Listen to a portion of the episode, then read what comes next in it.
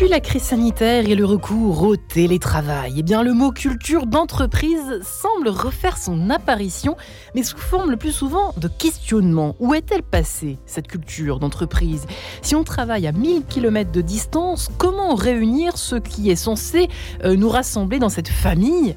Quelle entreprise? Comment, au fond, se fédérer derrière des écrans à l'heure où l'on n'entend plus parler effectivement euh, de culture d'entreprise au sens de nos anciens Sommes-nous tout simplement en train de la perdre, cette culture, ou de la recréer d'une autre façon? Marianne Enquête de Sens, ça commence tout de suite. Et j'ai la joie et eh bien, d'en parler avec mes trois invités du jour qui sont Hélène de Saint-Front. Bonjour madame. Bonjour. Vous êtes la cofondatrice de B Harmony, ça se dit B ou B? B Harmony. B Harmony. Co-animatrice du podcast Harmony Inside. Euh, nous sommes également en compagnie de Philippe Royer. Bonjour Philippe. Bonjour. Toujours ravi de vous recevoir dans cette émission. Président et fondateur de Kairos, hein, Sens et Performance. C'est en français, tout va bien. Ancien président que vous êtes du mouvement des EDC, des entrepreneurs et dirigeants chrétiens, euh, qui rassemblent, on peut quand même le préciser, hein, aujourd'hui 3500 membres dans 22 pays. Et donc vous avez publié récemment, avec Arnaud Bevilacca, euh, S'engager pour le bien commun aux éditions de l'Emmanuel, toujours à découvrir et à relire avec plaisir. Mathieu Poirot est également en ligne avec nous. Bonjour Mathieu. Bonjour, vous m'entendez bien? Euh, On pourrait vous entendre un peu plus fort, ce serait pas mal. On va en parler à notre Guillaume international derrière cette vitre, il va arranger ça. J'en suis sûr. Dirigeant que vous êtes, Midori Consulting, expert en psychologie des organisations, auteur et conférencier. Vous avez publié Développer votre leadership positif, 8 défis pour une équipe engagée et performante aux éditions Vuibert. Je sens que euh, un certain euh, Elon Musk va vous appeler pour faire face à cette fronde qui semble gronder des employés dénonce, lit-on à droite à gauche, une culture d'entreprise toxique depuis le rachat. C'est ce qu'on peut lire, hein, par exemple. Réaction de Mathieu Poirot. On a l'impression que cette culture d'entreprise est souvent, en préparant l'émission, je suis amusé à taper sur un moteur de recherche bien célèbre, euh, culture d'entreprise tout simplement. Et en fait, on tombe beaucoup sur la toxicité. En fait, en général, la culture d'entreprise est euh, traitée de façon euh, vertueuse ou toxique. C'est surtout toxique, j'ai l'impression. Est-ce que c'est par hasard, Mathieu Poirot? Alors, la culture d'entreprise, de toute manière, elle existe dans toute organisation parce qu'une organisation en elle-même, c'est quelque chose qui fédère par sa culture et qui donne envie aux gens de coopérer. Donc toutes les entreprises ont une culture. Après, effectivement, ce qu'on observe, c'est qu'il y a, depuis euh, l'avènement du télétravail, une énorme remise en question d'une culture d'entreprise qui effectivement est perçue comme toxique parce que maltraitante pour, euh, pour, les salariés. Et donc, en fait, quand on parle de culture d'entreprise, on est en train de remettre en question le modèle actuel de fonctionnement de beaucoup d'entreprises. Hélène de Saint-Front, pourquoi est-ce toxique? Alors pourquoi est-ce que Mathieu Poirot dit ça et pourquoi lit-on ça à ce point-là euh, dans la presse? En fait, la culture d'entreprise, c'est comme un système immunitaire. C'est-à-dire que c'est quelque chose qui va générer des réactions très fortes. Et donc, quand on parle de toxique, justement, moi j'aime bien ce parallèle parce que c'est euh, bah, quand il y a des éléments en fait qui sont pas vraiment en phase avec, euh, avec ce que l'organisation doit être, c'est là qu'il se crée ces phénomènes de toxicité. Et si le système immunitaire, donc si la culture de l'entreprise n'est pas suffisamment forte, suffisamment assise, suffisamment authentique, alors il y a ces phénomènes de dissonance et c'est là que se crée, euh, c'est-à-dire qu'il y a par exemple un manager qui est toxique et il va pas y avoir de réaction de l'entreprise pour se dire bah, il faudrait qu'il parte. Alors le problème, c'est quand il arrive à la tête de l'entreprise, où là, effectivement, c'est un peu plus compliqué. Et du coup, bah, il y, a ces conflits, et du coup, c'est là que se créent ces situations qu'on appelle toxiques. Philippe Royer, est-ce que c'est lié au télétravail En fait, on a envie de savoir en ce début d'émission, sans les auditeurs un peu perdus. Le, télétravail est une cause, mais c'est plus complexe et plus général que ça. Euh, les enjeux majeurs sont qu'on a une société qui est en quête de sens, et l'entreprise elle-même est en quête de sens. Les jeunes générations qui arrivent sont en quête de sens. Vous dites pas ça pour être bien élevé avec les non, non, non, je, je, le partage tous les jours. C'est pas uniquement de circonstances ce matin. Et en paradoxe, on a une société qui, effectivement, on s'éloigne par le télétravail, donc on, a moins de relations. Loin des yeux, loin du cœur. Loin des yeux, loin du cœur. Et en plus, on a une société individualiste de plus en plus et une société du toujours plus. Donc on, on a cette envie de sens et, même en tant que salarié, et c'est le cas également en tant qu'employeur, on est pris par cette logique du toujours plus, du toujours plus consommé, qui nous amène à une schizophrénie schizophrénie qui génère une toxicité, un manque de paix intérieure parce que on n'arrive pas à s'aligner euh, par rapport à ça. Et je pense que un des grands enjeux, c'est comment on rétablit une raison d'être en entreprise. Moi, j'avais travaillé avec Jean-Dominique Sénard sur la loi Pacte, sur comment redonner une raison d'être, parce que chaque entreprise a une vocation singulière à apporter au monde. Je suis convaincu de ça. Elle n'a pas simplement une vocation de profitabilité. Et donc, et comment, face à cette raison d'être collective, les salariés sont appelés à mobiliser leur singularité qui va être leur raison d'être personnelle. Et quand on met une adéquation de raison d'être, on crée une énergie et on crée du positif. Par contre, si on s'enferme dans cet individualisme et qu'on ne redevient pas une personne qui reprend sa liberté d'entreprendre ses talents, on, va, donc moi je pense qu'on va avoir des chaos. On va avoir des émergences. Et l'enjeu, c'est de quel côté on se met. Moi, je fais partie des gens qui sont pleins d'espérance hein, et qui disent réemparons-nous de ce monde pour mettre de l'émergence. Le télétravail peut être utile ponctuellement. Et, c'est pas le diable, le télétravail, en fait. Hein. Du, tout. Hélène de Safron, elle est remontée ce matin, comme une pendule. c'est marrant que vous parliez du diable, parce que justement, ça me faisait penser euh, tout à l'heure à bah, euh, le film qui s'appelle Le diable s'habille en Prada. Ah, film emblématique. Et qui effectivement montre euh, cette toxicité. Après, vraiment, le télétravail, pour moi, c'est une autre problématique. C'est-à-dire que le télétravail, c'est l'espacement. Et effectivement, une culture d'entreprise, elle se cultive justement au quotidien, dans le sens où, quand les gens sont tous dans un même espace, il y a une culture un peu informelle qui va très vite se mettre en place. Et quand on est à distance, c'est là qu'il faut avoir très finement travaillé sa culture. Hmm. Il faut l'avoir défini. Ça n'arrange pas les choses, au fond. Ça n'arrange pas les choses, sauf si on a vraiment travaillé en amont, si effectivement on a travaillé sur cette notion de, raison d'être, si on a travaillé surtout sur ses valeurs, sur qu'est-ce qui nous rassemble, sur quelles sont nos modalités de fonctionnement, comment est-ce qu'on a envie de travailler ensemble Vous voyez, un auditeur m'a envoyé un courrier en disant, parce qu'en préparant l'émission, du coup, euh, enfin c'est même en amont, parce qu'il me disait, il faut absolument que vous fassiez une émission sur la culture d'entreprise. Euh, moi, j'ai des, des, responsabilités dans une, dans une grande entreprise. Euh, et euh, je me rends compte que euh, depuis qu'il y a l'émergence du télétravail et surtout sa généralisation, on ne peut plus se parler entre deux portes pour des choses en fait assez importantes, mais s'accumuler à ça, à ça, à ça. En fait, on va pas écrire un mail pour demander, pour poser une question un peu, un peu anodine, et en fait, ça plus ça plus ça, ça s'accumule et on finit par devenir des espèces de pas de robots derrière nos écrans, mais il y a quand même des pans de conversation qui disparaissent avec le télétravail. Parce que l'erreur, c'est de croire qu'on peut faire de la même manière en ayant simplement des écrans qui vont remplacer. En fait, il faut complètement repenser la façon dont on va travailler. Typiquement, il y a des boîtes, elles sont passées en 100% télétravail. Par contre, deux jours par mois, tout le monde se retrouve et là, on va pas du tout travailler. C'est deux jours où on va mmh. simplement prendre du temps pour être ensemble, pour avoir toutes ces conversations qu'on n'a pas eues, pour se retrouver, pour créer de la cohésion, etc. Donc, en fait, il faut vraiment repenser d'autres modalités. Typiquement, le bureau peut être ce lieu où on va se retrouver pour faire des, des brainstorming, des moments de créativité, des moments de team building ou des moments où on va vraiment avoir des temps euh, de du small talk. Voilà, exactement. parce que c'est important. On peut pas perdre ça. Par contre, il faut simplement le séquencer différemment. Il faut pas croire qu'on peut, euh, effectivement, en travaillant toujours avec nos écrans, avoir ces petites discussions parce que ces discussions, elles demandent du temps, elles demandent aussi de la spontanéité et donc il faut créer différents moments. Mathieu Poirot, que répondez-vous de votre côté? Ah, pardonnez-moi, euh, Philippe Royer, vous répondrez juste après Monsieur Poirot, qui, je suis sûr, quelque chose à nous, un avis à émettre sur cette question qui est quand même essentielle. Je, pense que sur la culture, la, culture aujourd'hui d'entreprise, c'est à la fois un frein aux évolutions du monde actuel et aux besoins des, salariés, par exemple sur le, télétravail, et à la fois une réponse. un frein, pourquoi? Parce que euh, si on avait l'habitude de fonctionner dans l'informel, sur un mode un peu familial, on voit bien que ces évolutions, par exemple du télétravail, ça peut créer des frictions.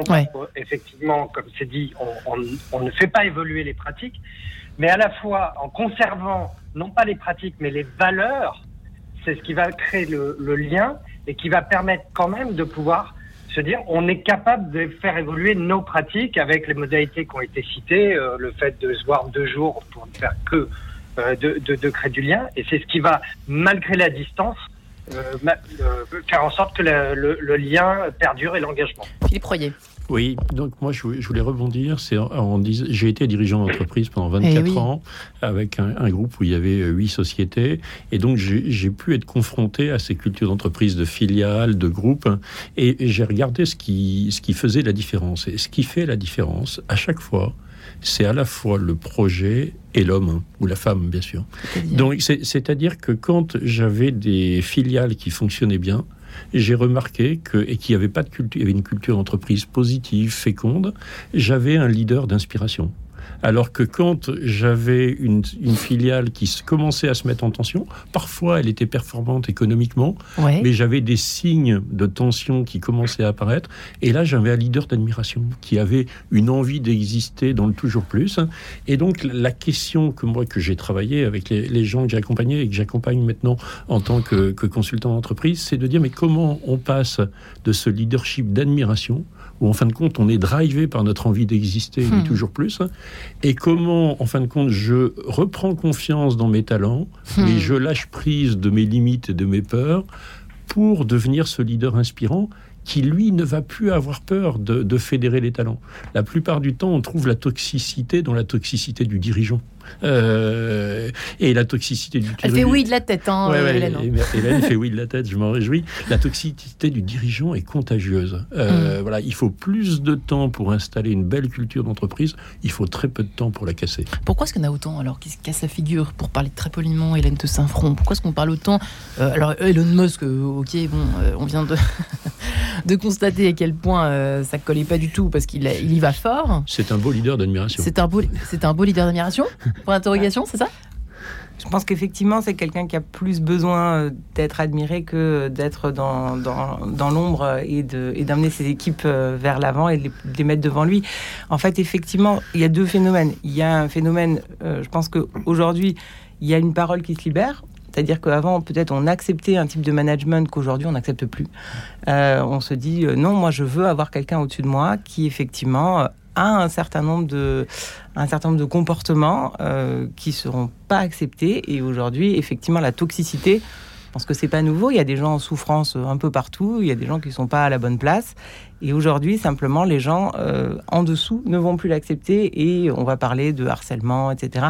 Donc c'est vrai que on a ce phénomène qui fait que les dirigeants, d'ailleurs c'est parfois difficile, ils ont une pression à l'exemplarité et à la perfection qui fait que maintenant, on, leur demande effectivement d'être des gens inspirants, ce qui rajoute encore hmm. parfois une charge de déjà, je dois m'assurer que je suis dans la performance, je dois...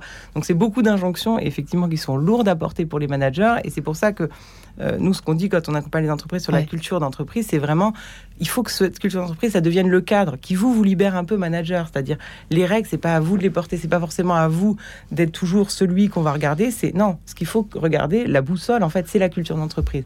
C'est vos valeurs, c'est votre raison d'être, c'est votre ambition, c'est votre euh, proposition de valeur, et c'est tout ça qui vont faire que tout le monde va pouvoir du coup être autonome, se reconnaître et avancer sans que ce soit forcément le manager. Après, c'est vrai que il faut que le manager, lui, soit parfaitement aligné avec ce cadre. Si lui sort du cadre, c'est impossible que les autres le respectent. Mathieu Poirot, réaction de votre part, j'allais vous demander, on va vers quoi? On est en, train de vivre une, certaine forme de mutation, visiblement, euh, de l'ensemble du monde professionnel.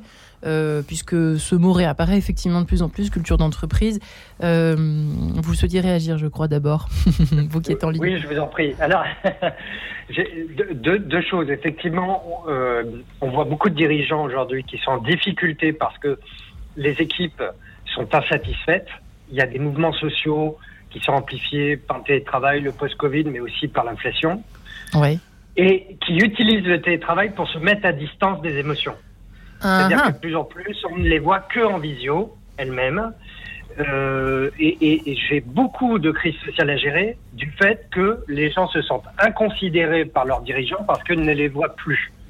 Et ça, je pense que c'est une tendance de fond sur laquelle il faut faire extrêmement attention en ce moment. Euh, quand vous avez des difficultés avec vos équipes, c'est très facile d'utiliser le travail à distance pour ne plus être en lien.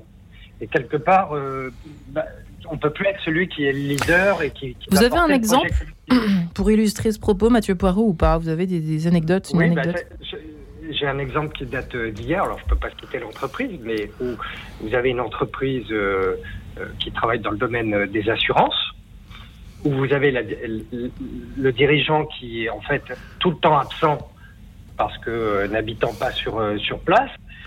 Une entreprise avec une culture très très forte d'engagement, des personnes qui parfois ont 30 années de, boutique, qui performent bien, mais qui euh, aujourd'hui euh, vit euh, une situation de, de toxicité parce qu'il y a des demandes, des changements qui ne correspondent pas aux moyens. Donc les personnes se sacrifient et tombent en burn-out littéralement euh, pour, pour l'entreprise. Et face à cette situation, la, la réponse euh, du dirigeant est de, de, de, les voir uniquement en visio. Et vous êtes en crise sociale, vous faites des groupes d'expression et la personne euh, va le faire sur Teams. Ouais, se distancer des abus intéressants, Philippe Rouy. Merci Mathieu Poirot pour cette illustration bien précise. Ouais, je voulais rebondir sur les propos de Mathieu qui sont très justes. Hein. Et, et, moi, je l'ai vécu en tant que dirigeant. Euh, et dans la première partie de ma carrière, j'avais tendance à surcharger mon emploi du temps.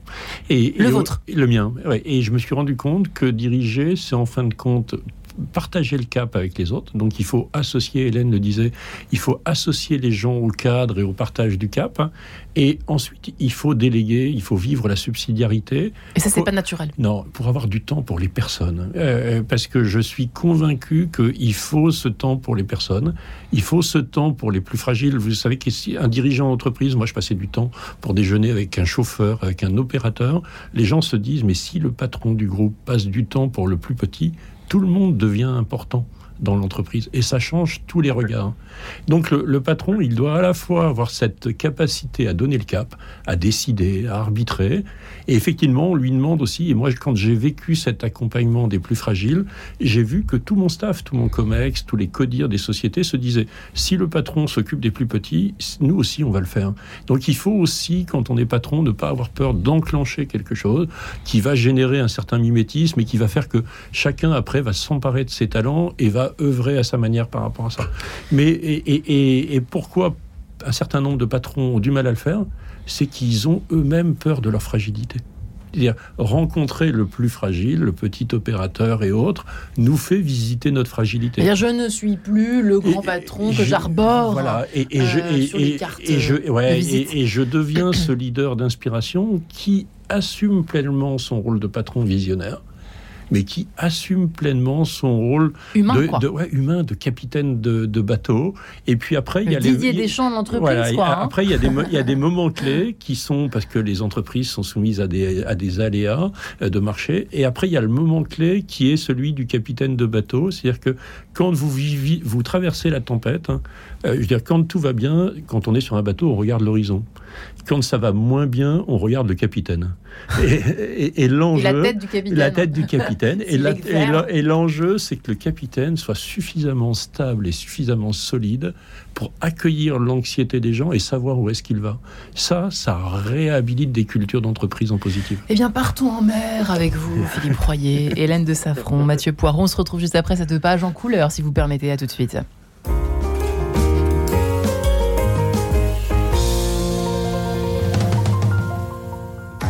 Radio Don, les auditeurs ont la parole. Parce que j'ai cru comprendre que euh, Radio Notre-Dame ne recevait pas de subventions publiques, et donc c'est une radio qui est libre et qui s'inscrit dans euh, la liberté d'expression de notre pays. Et je crois que c'est très important de soutenir euh, des médias libres comme Radio Notre-Dame.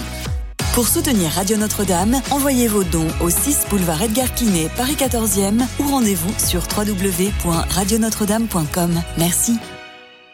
Les découvertes qui ont bouleversé la recherche scientifique au XXe siècle peuvent-elles nous faire découvrir le visage du créateur? François Evé, rédacteur en chef de la revue Études, jésuite et physicien, reprend les pièces de ce dossier fascinant. Il plaide pour un authentique dialogue entre Dieu et la science. Si la science peut purifier la religion de la superstition, à l'inverse, la religion peut aider la science à se purifier des faux absolus. La science, l'épreuve de Dieu, le nouveau livre de François Evé, publié aux éditions Salvator. Un camion pompier Merci J'espère que tu es contente. Mais tu sais, à Noël, on ne s'offre pas que des cadeaux. Ben oui, il y a les chocolats aussi.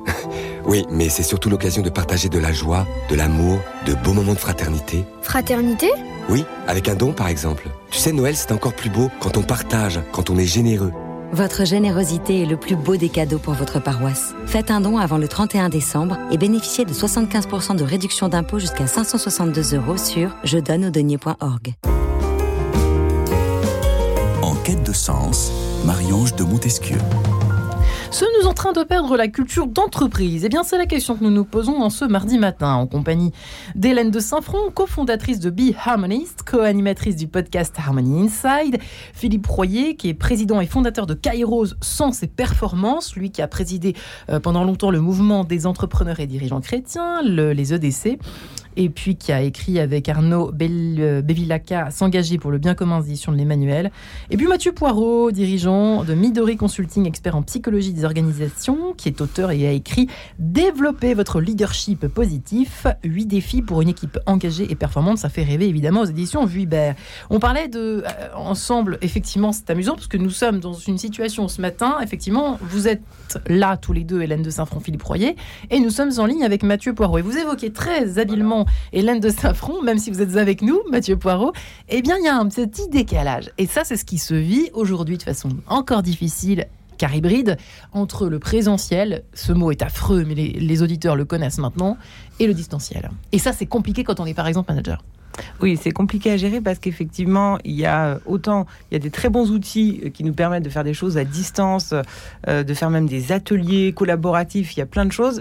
Et mais quand on a une partie des gens qui sont dans la pièce, il y a une énergie qui est différente. Et effectivement, ce qui est compliqué, c'est d'avoir à gérer des équipes où il y a des personnes qui ne peuvent pas ou ne veulent pas télétravailler et des personnes qui, au contraire, euh, ne peuvent pas ou ne veulent pas venir au bureau. Et là, effectivement, c'est compliqué, d'où l'importance euh, pour moi de, bien clarifier les temps et d'avoir des temps qui sont 100% en distanciel, où tout le monde se connecte à distance, et des temps où on est tous en présentiel. Et effectivement, d'être toujours au milieu, ça, crée une, sorte de, tension, et c'est... Vrai que c'est une discipline, mais c'est important de réussir à bien séparer les temps parce que, euh, ou alors de se dire, voilà, la personne qui, on va, on va intégrer la personne qui a distance différemment mais en tout cas, c'est difficile de dire on met tout le monde au même niveau. Et pour les managers, c'est effectivement très compliqué. Ouais. Qu'est-ce que vous en dites, Mathieu Boireau? C'est une question quand même assez intéressante, me semble-t-il. Et importante surtout. Euh, tout à fait. Je, je pense que ce qu'on observe, c'est que vous avez beaucoup de managers qui vont utiliser des temps euh, de face à face pour euh, faire, par exemple, de l'information sur la stratégie, sans que ça soit discutable d'ailleurs. Et des, des, des moments où on devrait créer de la relation euh, vont se faire euh, par téléphone. Ouais.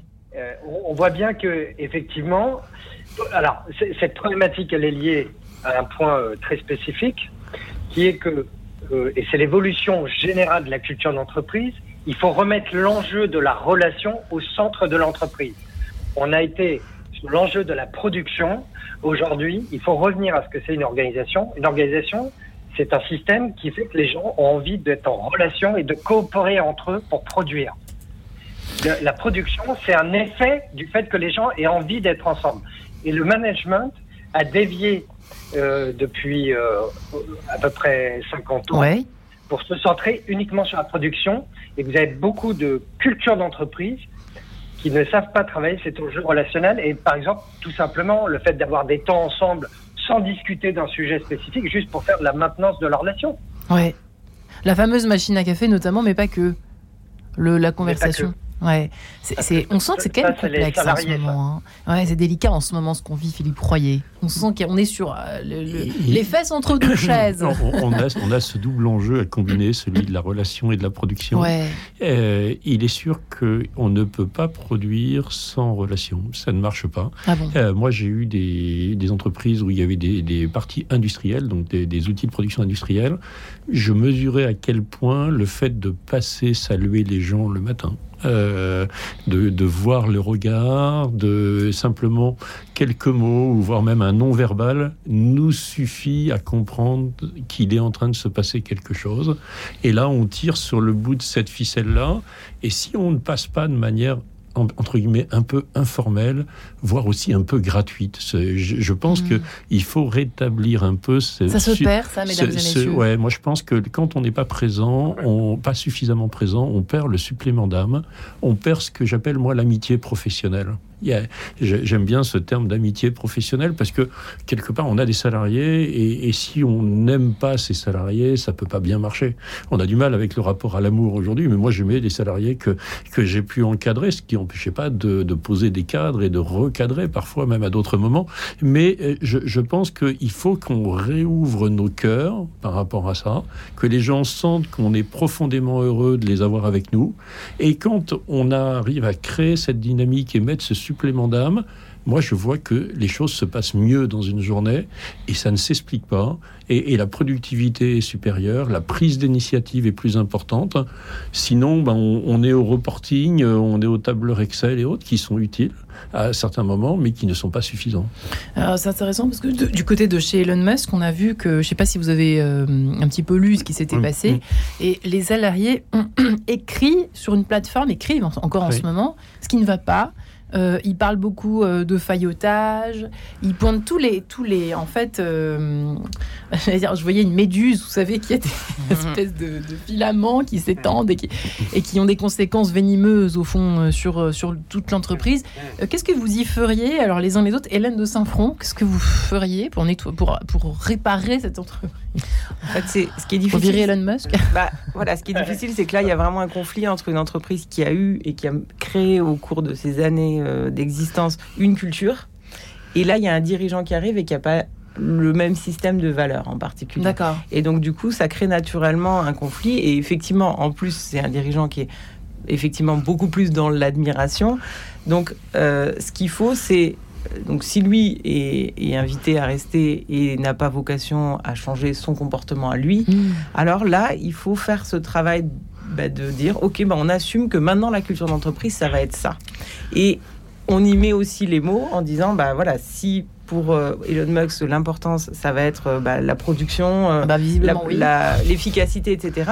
Il faut mettre ces valeurs-là en avant et dire, voilà, ne venez pas chercher chez nous ce que vous n'y trouverez pas. Si vous venez parce que vous, vous adorez l'efficacité, la production, que vous recherchez pas ce lien-là, alors, allez voir ailleurs. Voilà, c'est-à-dire c'est vraiment aussi parfois faire ce travail. Et c'est vrai que toutes les entreprises, moi je, rejoins complètement Philippe sur le fait que les dirigeants qui qui travaillent sur leur dimension humaine, qui travaillent sur ce mm. lien, sur la relation, sont des dirigeants extraordinairement inspirants et qui vont amener. J'avais, j'avais le cas hier aussi d'une entreprise, pareil, dans l'industrie. Et, et, quand ils parlent du dirigeant, mais ça donne les larmes aux yeux. C'est-à-dire qu'ils disent vraiment, mais, mais, mais, mais, quand, le président est là, mais c'est, c'est quelqu'un qui vient nous parler, mais à tous. Et puis il y a 50 personnes dans la pièce, il est capable de dire leur nom à chacun, alors qu'on est des milliers dans, partout dans le monde. Enfin, et oui, oui, ça existe. Simplement, c'est une histoire d'homme et on ne change pas un homme. Elon Musk ne va pas changer. Donc à partir de là, il faut. Voilà. J'en doute, pardonnez-moi. Enfin, raison, Philippe. Mais il, faut avoir de l'espoir, hein, tout est possible. mais Elon Musk, son problème, c'est qu'il est dans, dans la toute-puissance. C'est quelqu'un qui Est-ce que c'est quelque chose d'actualité, ça? On oui, en voit de alors, plus en plus. Je, je veux dire, quand, quand on va chercher les leaders d'admiration et qu'on va chercher le toujours plus, on arrive à la toxicité, je dirais, de l'envie d'exister qui s'appelle l'ego. Et, on arrive dans le fait que la personne, et là on est sur une radio chrétienne, la personne se prend pour Dieu, simplement. Euh, et quand elle se prend pour Dieu, c'est le début des problèmes, c'est une grande brutalité. Et Elon Musk a quand même écrit qu'il ne croyait pas en l'homme et qu'il fallait euh, créer des, solutions pour emmener des milliers de personnes sur Mars pour en sauver quelques-uns. Et c'est pas une euh, blague. et c'est pas une blague, c'est vrai, il écrit ça. Euh, bah, on est sur une radio où on peut dire que chacun peut être sauvé de manière gratuite. Hein. Euh, et, donc voilà, donc et, que euh, donc donc on voit bien que ce message-là. Mais pour moi, la bonne nouvelle, c'est qu'on le voit également avec Mark Zuckerberg sur Facebook et Metaverse on voit bien que Métavers décolle pas du tout comme c'est prévu.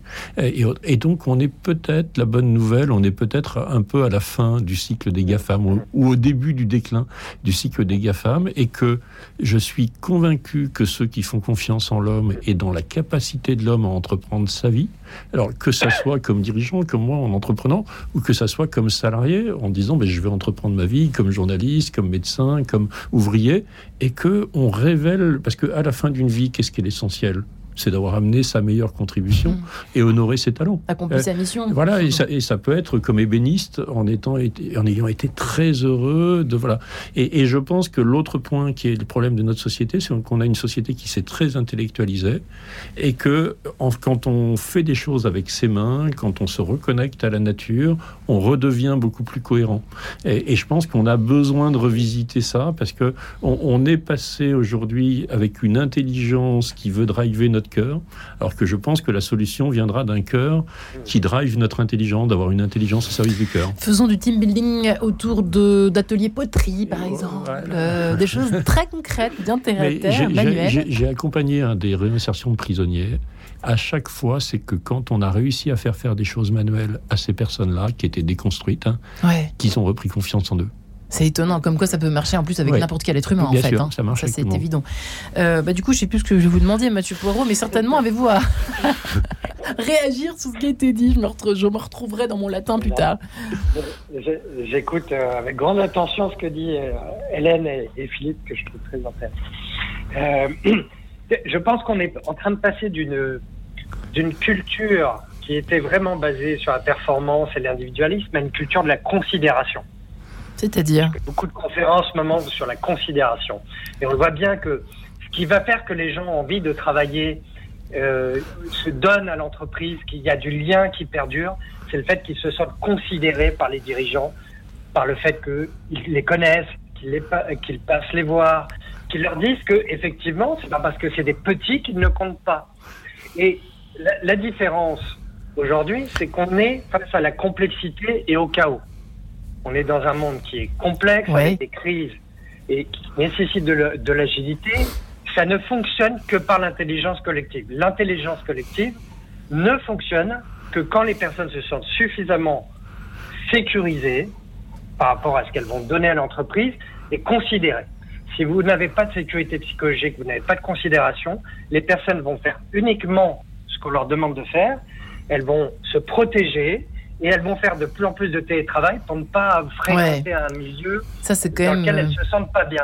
Vous ne pouvez pas résoudre des problèmes complexes avec ce type d'environnement. là, ça devient une fuite, hein. hmm, le télétravail. Voilà, aujourd'hui, une entreprise qui veut fonctionner correctement dans la complexité du monde actuel doit créer un mouvement, et ça, ça nécessite effectivement, j'aime bien ce terme, d'avoir des leaders inspirants, moi je vais appeler ça des leaders positifs, qui font qu'ils se mettent au service des autres dans la considération et qui leur disent, voilà, je suis conscient de ce que tu donnes à l'entreprise, je te considère. Hélène, ah oui, pardon, Philippe. Oui, juste rebondir sur le télétravail. Il ne faut pas, il faut pas non plus condamner tout le télétravail, parce que moi, je pense que moi, le, je suis ravi, hein.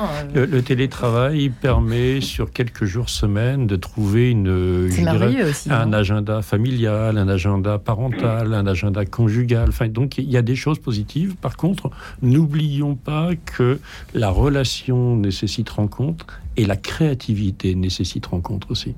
Euh, si on veut faire des, de la créativité, et aujourd'hui dans les entreprises il faut créer, il faut inventer le monde de demain, il faut se retrouver. Euh, il faut se retrouver parce que c'est dans le rebond de l'un à l'autre que on va avoir des idées et on va avoir un brainstorming et on va faire émerger des idées positives. Hélène de Zavon, il y a des, il y a des vous dire, mais il y a des entreprises euh, quand même qui sont qui reflètent une certaine forme de, enfin pas d'idéal managérial, mais qui ont cette culture d'entreprise euh, en naissant ou en. Parce que j'allais vous poser une mm. question à tous les trois après, que vous aurez répondu, si vous le permettez, Hélène. C'est euh, quand on a un nouveau patron dans une entreprise, qu'elle soit petite ou énorme, comment on fait? Mais bon, bref. Alors effectivement, là il y a plein de sujets. Désolé. un premier sujet, effectivement, sur le, sur le télétravail, je pense que je suis d'accord que c'est, c'est quand même quelque chose qui a apporté à énormément de gens la possibilité d'améliorer leur qualité de vie. Et ça, c'est aussi quelque chose qui est très important parce que bah, on a, et c'est vrai que c'est aussi une évolution de notre société, hmm. aujourd'hui un rapport au travail qui est aussi de plus en plus détaché. Donc c'est intéressant parce que là j'entends qu'on parle beaucoup de justement comment inspirer, engager, hmm. etc. Mais il y a peut-être aussi une population, et les jeunes en particulier, qui ont un rapport au travail beaucoup plus détaché. Ils n'ont pas forcément envie de s'engager. Ils ont envie qu'on leur donne les moyens de effectivement bien faire leur travail, faire leur donner, voilà, faire le job, mais aussi que bah, on puisse se déconnecter et s'épanouir autrement. Et c'est intéressant ce que vous disiez aussi sur la notion de les métiers manuels, etc. Hier, j'étais justement dans cette entreprise de, l'industrie et il disait, mais moi, j'ai quatre personnes qui viennent de démissionner. Il y en a un parce qu'il veut créer euh, une ferme avec sa femme ils, qui font des changements de vie radicaux. Il y a eu énormément de ça. On a parlé de la grande démission qui après le Covid. Hmm. Voilà, il y en a qui reviennent parce qu'après, il y a quand même des principes de réalité. Si tout le monde se met à élever des chèvres, euh, effectivement, ça va être un peu plus compliqué de, de faire tourner la société. Euh, mais il y, a des, donc, il y a des questionnements assez profonds de euh, chacun se dit, bah voilà, à quoi j'ai envie de servir, à quoi je suis appelé. Et ça pose énormément de questions hein, au rapport au travail. Et donc, pour certains, c'est maintenant, je veux avoir un travail qui me permet juste de, voilà, de pouvoir subvenir à mes besoins. Et puis à côté, je vais euh, euh, créer un, groupe de musique, je vais créer un jardin de permaculture, etc. Et donc je vais avoir d'autres passions qui vont équilibrer ma vie. C'est-à-dire je me définis beaucoup moins par le travail. Donc la quête de sens, c'est complètement faux alors ou alors si quand même, le bah, travail doit avoir forcément un sens aujourd'hui. Alors, pour... il doit contribuer à un tout. Mais la quête de sens se fera pas forcément simplement par le travail. Ça peut être, euh, ma quête de sens, c'est bah, justement, j'ai envie de, m'investir à fond dans ce projet de bénévolat, euh, mais j'ai quand même besoin à un moment de payer mon appartement. Donc, euh, je, veux, je veux trouver cet équilibre. Et effectivement, le cadre que doit apporter l'entreprise doit être le plus positif possible, le plus humain, le plus à l'écoute. Et en même temps, la dimension engagement, fidélité, loyauté mmh. va évoluer. J'allais dire, est-ce que ça gêne la culture d'entreprise telle qu'on en rêve aujourd'hui? J'en sais rien. Philippe Royer, vous aussi dire un truc? moi, moi, ce que je souhaitais dire, c'est que le salarié, lui, il a un enjeu, c'est d'unifier sa vie il ne peut plus rester dans cette attitude schizophrénique où il serait un individu de telle manière en tant que professionnel, de telle manière à titre personnel, de telle manière à titre familial et encore d'une autre manière à titre spirituel. Les gens qui vont bien, c'est des gens qui unifient leur vie, c'est-à-dire qui sont eux-mêmes partout là où ils sont. Donc je pense qu'il y a une quête profonde de ça. Et les entrepreneurs doivent, doivent absolument intégrer ça, même s'ils n'ont qu'à traiter que la partie professionnelle. Et lui, l'entrepreneur, il doit générer pour son entreprise tout le rapport à l'écosystème, qui est beaucoup plus euh, prégnant maintenant. Avant, on était dans l'économie linéaire. On s'occupait de son tunnel et on creusait son tunnel en profondeur et ça suffisait. Aujourd'hui, quand vous, vous avez beaucoup plus d'économie locale, d'interaction territoriale à mettre en œuvre, c'est à la fois épanouissant et à la fois plus euh, complexe. Vous pouvez nous expliquer aux auditeurs qui comprennent rien ce que vous racontez Un exemple. Oui, un exemple. C'est-à-dire qu'on a accompagné, par exemple, un des, des derniers projets qu'on a accompagné, un projet de méthanisation. Oui. Avant, quand on produisait quelque chose, on, avait son outil de production et on avait à demander à personne ce qui, ce qui allait se passer. Quand vous avez une unité, par exemple, de méthanisation locale, vous allez avoir un accord avec les villes pour récupérer les déchets verts. Vous allez avoir un accord avec l'industrie agroalimentaire en, en question qui rachète la vapeur de votre unité de méthanisation pour récupérer la chaleur. Donc on est rentré dans ce monde écosystémique qui est super, qui est un monde de relations, mais par contre qui nécessite une capacité à embarquer la relation et une capacité à faire lien. Et dans un monde où l'individu est de plus en plus individualisme, on a quelque chose de paradoxal. Et ceux qui vont réussir, ceux qui vont continuer dans l'individualisme vont retomber dans le chaos. Et ceux qui vont réussir, c'est ceux qui vont embarquer cette approche écosystémique, cette économie circulaire, où les liens, sinon vous êtes dans une société où vous produisez et à la fin vous avez des déchets. Et, en faisant ça, on a réussi à constituer des mégalopoles dans lesquels on a mis sur des bidonvilles tous les déchets de la société d'hyperconsommation. Là, vous êtes en train de nous parler de l'implication. Oui, de l'implication, exactement. C'est quand même c'est un sujet, à mon avis, hautement délicat aujourd'hui. Bref, suite de cette conversation, absolument, sinon nous ne serions pas là. Dominique, le monde réel nous attend dans quelques secondes et on se retrouve juste après. À tout de suite. Radio Notre-Dame.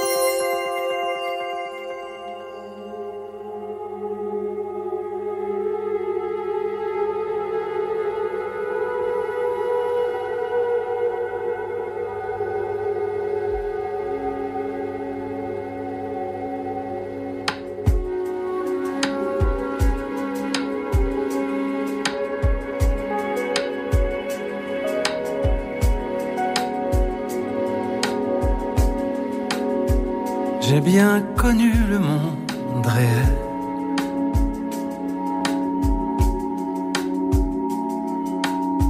J'y ai passé quelques années.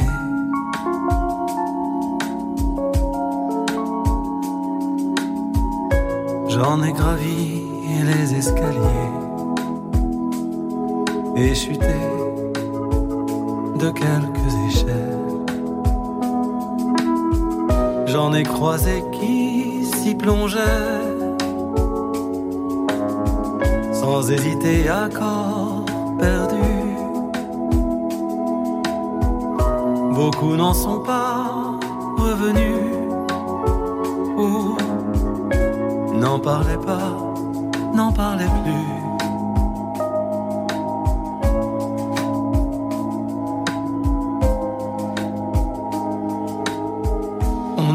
Bien prévenus.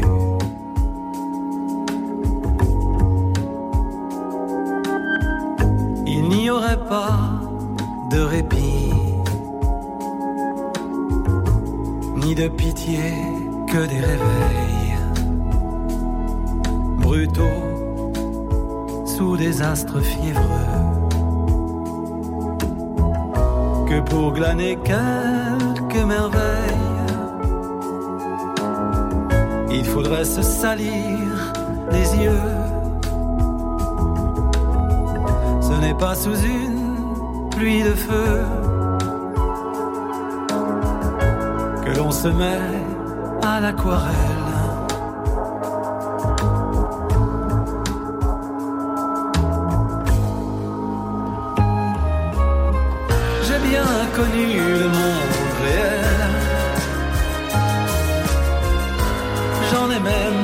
Devancé l'appel. J'étais curieux, lui ai donné au bout du compte pas mal d'années.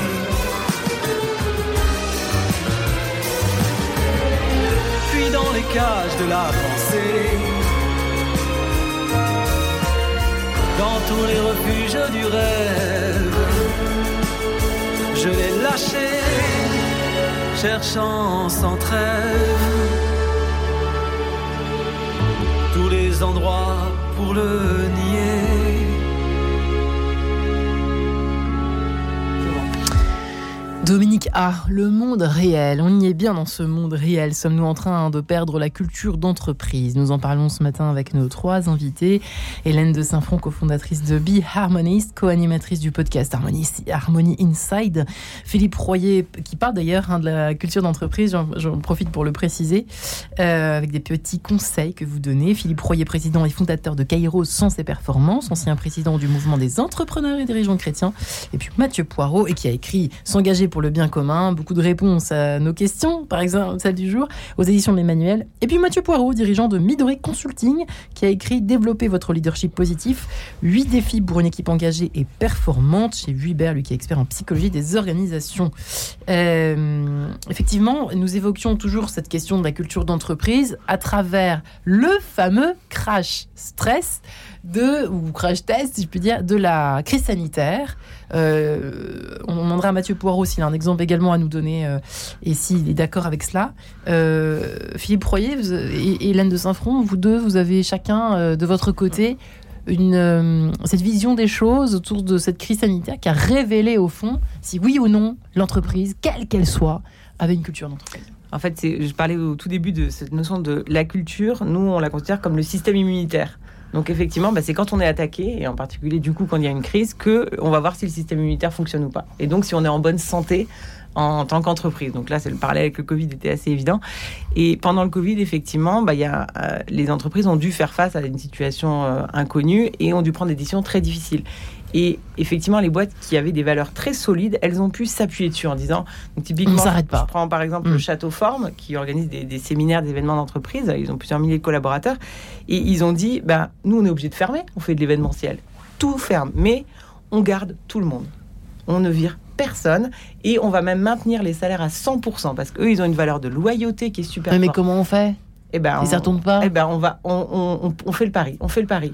Ils ont fait le pari pendant deux ans et c'était effectivement extrêmement coûteux, mais parce qu'ils ont ce travail en écosystème hein, dont parlait Philippe, ils ont un écosystème qui les a suivis, qui les a soutenus, ils ont pu renégocier leur bail, etc.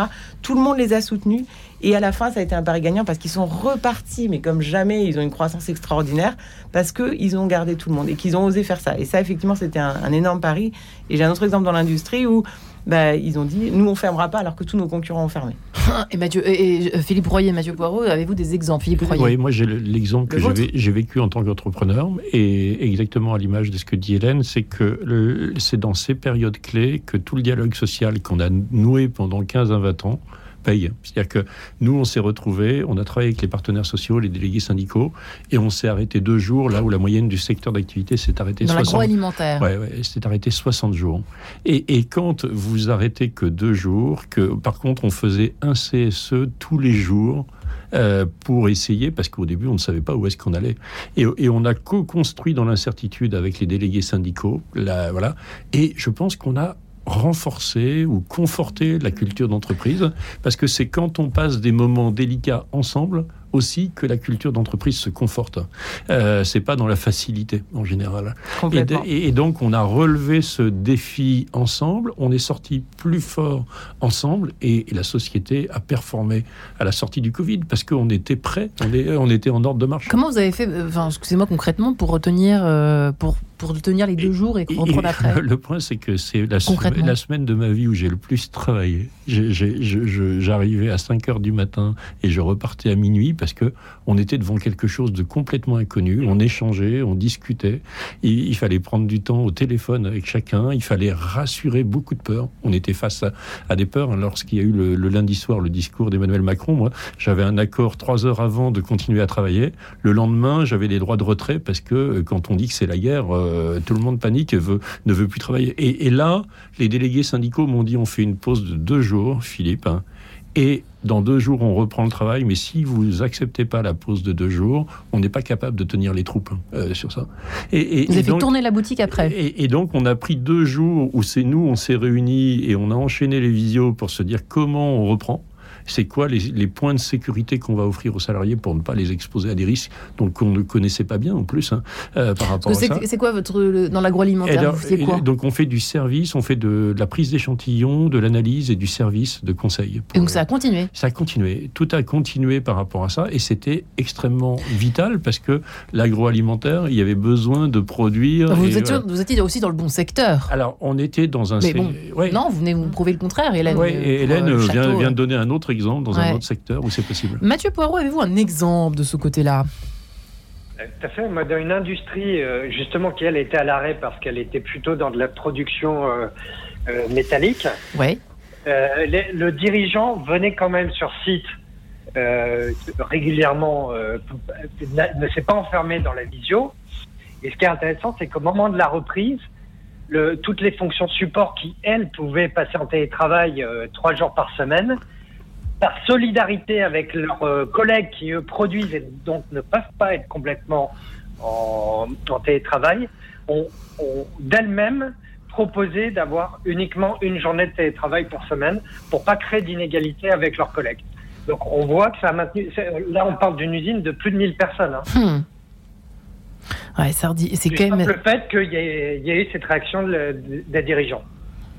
Hélène de Saint-Front, en conclusion, finalement, nous arrivons, on a encore quelques minutes ensemble, mais euh, la, culture d'entreprise que on dit voir disparaître euh, de plus en plus, avec les petites start-up qui naissent, alors qui meurent parfois pour certaines d'entre elles, mais pas toutes.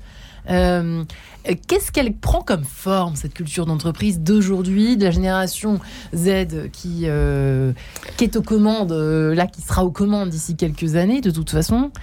Qu'est-ce que, comment, comment, qu'est-ce qu'elle va devenir cette culture d'entreprise? Bah, Ce qui est, ce qui est dangereux, c'est justement de croire qu'il va y avoir un peu une culture d'entreprise et qu'on doit se diriger vers un type de culture d'entreprise. En fait, c'est exactement comme euh, les personnalités ou les vocations de chacun. Euh, bah, on a tous des personnalités, des vocations différentes, et ça, quelles que soient les générations. Donc, il va toujours y hmm. avoir beaucoup de cultures d'entreprise, et ça, c'est très bien parce que chacun pourra du coup se retrouver. On dit que les jeunes s'en fichent, mais non. Alors, ils s'en fichent, ils s'en fichent dans le sens où ils ont plus cette notion d'engagement absolu et de je vais donner ma vie à une entreprise. Paternaliste comme autrefois, voilà, verticale. Cette notion de, mm. voilà, de, sacrifice, etc., il, elle est beaucoup moins présente. Par contre, il y a, je veux, comme le disait Philippe tout à l'heure, je veux un alignement. Nous, nous quand on parle d'harmonie, chez les harmonistes, c'est cette notion d'alignement parfait, pas simplement au niveau de l'individu, mais au niveau de l'entreprise. Comment est-ce que j'ai de la cohérence, tout simplement, entre ma raison d'être, entre mes valeurs, entre bah, ce que je vends et entre euh, la façon dont on va, dont on va tous travailler, là où on veut aller tous ensemble, tout ça, ça doit être parfaitement aligné. Et les jeunes qui recherchent cette cohérence dans leur vie, ils vont chercher des entreprises. Et je dis des entreprises parce que de plus en plus, on va pas forcément travailler que pour une entreprise. Il y a de plus en plus de freelance où ils vont travailler pour une, deux, trois, quatre entreprises. Et ils vont chercher des entreprises dans lesquelles ils se reconnaissent en termes de valeur. Donc, ce qu'on va voir, pour moi, c'est des entreprises qui vont devoir être beaucoup plus claires sur leur proposition de valeur, non pas aux clients, mais qu'est-ce que j'offre aux personnes qui travaillent avec moi. Et donc, ah, c'est très étonnant quand même. Hein, quel... bah c'est une vraie mutation. C'est un, un, vrai mm. changement. C'est maintenant, je je peux plus être complètement orienté client. Je me plie en quatre pour le client, mais je fais plus rien pour les salariés. Donc, il faut vraiment qu'on travaille. Qu'est-ce que j'offre à mes salariés comme expérience? Qu'est-ce qu'ils vont vivre chez moi? Et ça doit être quelque chose de parfaitement cohérent. Et du coup, les gens qui se reconnaissent là-dedans, ça fera un effet comme un, comme un, un aimant c'est attraction, répulsion. C'est il y a des gens qui diront ouh là là, vous, vous êtes des bisounours, c'est hyper bienveillant et tout, j'aime pas ça du tout. Et au contraire, d'autres qui diront mais moi je recherche que ça, je voulais un environnement comme ça et je vais m'y épanouir. et même dans, dans, des milieux de la finance, euh, ça, ça, pourrait, ça peut fonctionner ce genre Bien sûr, bah, il y a une, entreprise qui s'appelle Seven Stones par exemple, une entreprise de M&A, donc normalement le fusion-acquisition censé être les grands méchants, ouais. qui, qui sont justement extraordinaires parce qu'ils ont une culture d'entreprise, ils sont justement dans cet engagement, dans cette entraide, dans cette solidarité et ils veulent complètement faire différemment, montrer que c'est pas parce qu'on fait un métier où on, dit qu'on est des méchants euh, qu'on peut pas au contraire le faire bien avec des belles valeurs, avec une autre culture. Et ça c'est vraiment, c'est-à-dire que la culture, elle peut être en fait décorrélée. On peut être dans n'importe quel domaine et avoir une culture. On est loin de euh, l'open space m'a tué euh, il y a quelques années. Ça remonte à il y a pas mal de, de temps, hein, Philippe Royer. Oui, moi je pense qu'il faut effectivement, comme le dit Hélène, il faut cultiver sa singularité, parce que chaque entreprise a sa vocation singulière tout en la mettant au service du bien commun. C'est cet équilibre-là qu'il faut rétablir. Et comment on peut le faire? C'est un, ce qu'on disait depuis le début de l'émission, c'est retrouver la liberté d'entreprendre. Il faut réveiller le fait que c'est Martin Luther King qui dit, vous savez, l'enjeu le plus important, c'est de, de réveiller l'indifférence des bons. Et moi, je pense qu'il faut réveiller l'envie d'entreprendre qu'il y a dans chacun, qui est l'envie d'être co-créateur. Par contre, il y a deux choses qui étaient des options jusqu'à maintenant que j'explique dans le livre euh, S'engager pour le bien commun, qui ne sont plus des options. C'est l'inclusion des plus fragiles et le respect de la planète. Mm. Il faut qu'on inclue dans les modèles économiques le fait que d'inclure les plus fragiles, ça fonctionne, et que de respecter la planète n'est plus discutable. Mm. Euh, Mathieu Poirot, comment voyez-vous les choses pour l'avenir Effectivement, euh, l'avenir euh, proche d'ailleurs. Mathieu Poirot pour la culture d'entreprise. Je, je, pense que effectivement chaque culture d'entreprise est différente, avec des grandes tendances qui sont celles d'être, de revenir à quelque chose de plus humaniste, plus équilibré effectivement, moins dans le sacrifice depuis le, Covid. Et beaucoup plus dans la considération. Et l'enjeu, encore une fois, de la relation va être plus important dans les entreprises que l'enjeu pur de la production. C'est-à-dire que le dirigeant qui dira les moyens sont justifiés par la fin euh, ne pourra plus avoir de leadership aujourd'hui. On doit prendre, euh, on doit être dans le souci de ses collaborateurs pour que ça fonctionne. Ouais, c'est vrai qu'on a entendu parler, j'imagine que vous avez entendu parler du quiet quitting, ce phénomène qui consiste à euh, être lassé, à en faire le moins possible, en restant quand même dans l'entreprise euh, pour terminer. C'est peut-être mm. tout ce qu'on a dit, c'est une réponse à ce genre, par exemple, de, de phénomène. Exactement, c'est pouvoir retrouver du sens euh, au quotidien et effectivement pouvoir être entrepreneur de sa vie et être aligné, c'est-à-dire être en harmonie au sein de l'entreprise et, euh, et, plus généralement. des entreprises, hein. et donc des cultures d'entreprise. Eh bien, il y a du boulot, les amis. Et dès, qu'on retrouve du sens, on retrouve de l'énergie et on retrouve de la fécondité. Non, mais vous, vous êtes vraiment parfait, Philippe Royer. Vous voulez venir toutes les semaines sur Radio euh, Notre-Dame Avec joie. Et Mathieu Poirot aussi, venir toutes les semaines bah, avec, avec, plaisir. juste un petit mot aussi, parce qu'on ne l'a pas évoqué. Je pense que si c'est très important pour qu'on se rappelle de prendre soin des managers, ah. des populations qui souffrent beaucoup. Comme nos curés. voilà, un des changements dans la, oui tout à fait, le corps intermédiaire, dans, dans, les changements culturels, il faut aussi euh, revenir à plus de soutien aux managers. Eh bien, je vous remercie infiniment vous trois, Hélène de Saint-Front, Philippe Royer, Mathieu Poirot. Merci, Merci beaucoup. Retrouvez le podcast de cette émission sur le www.radionotre-dame.com.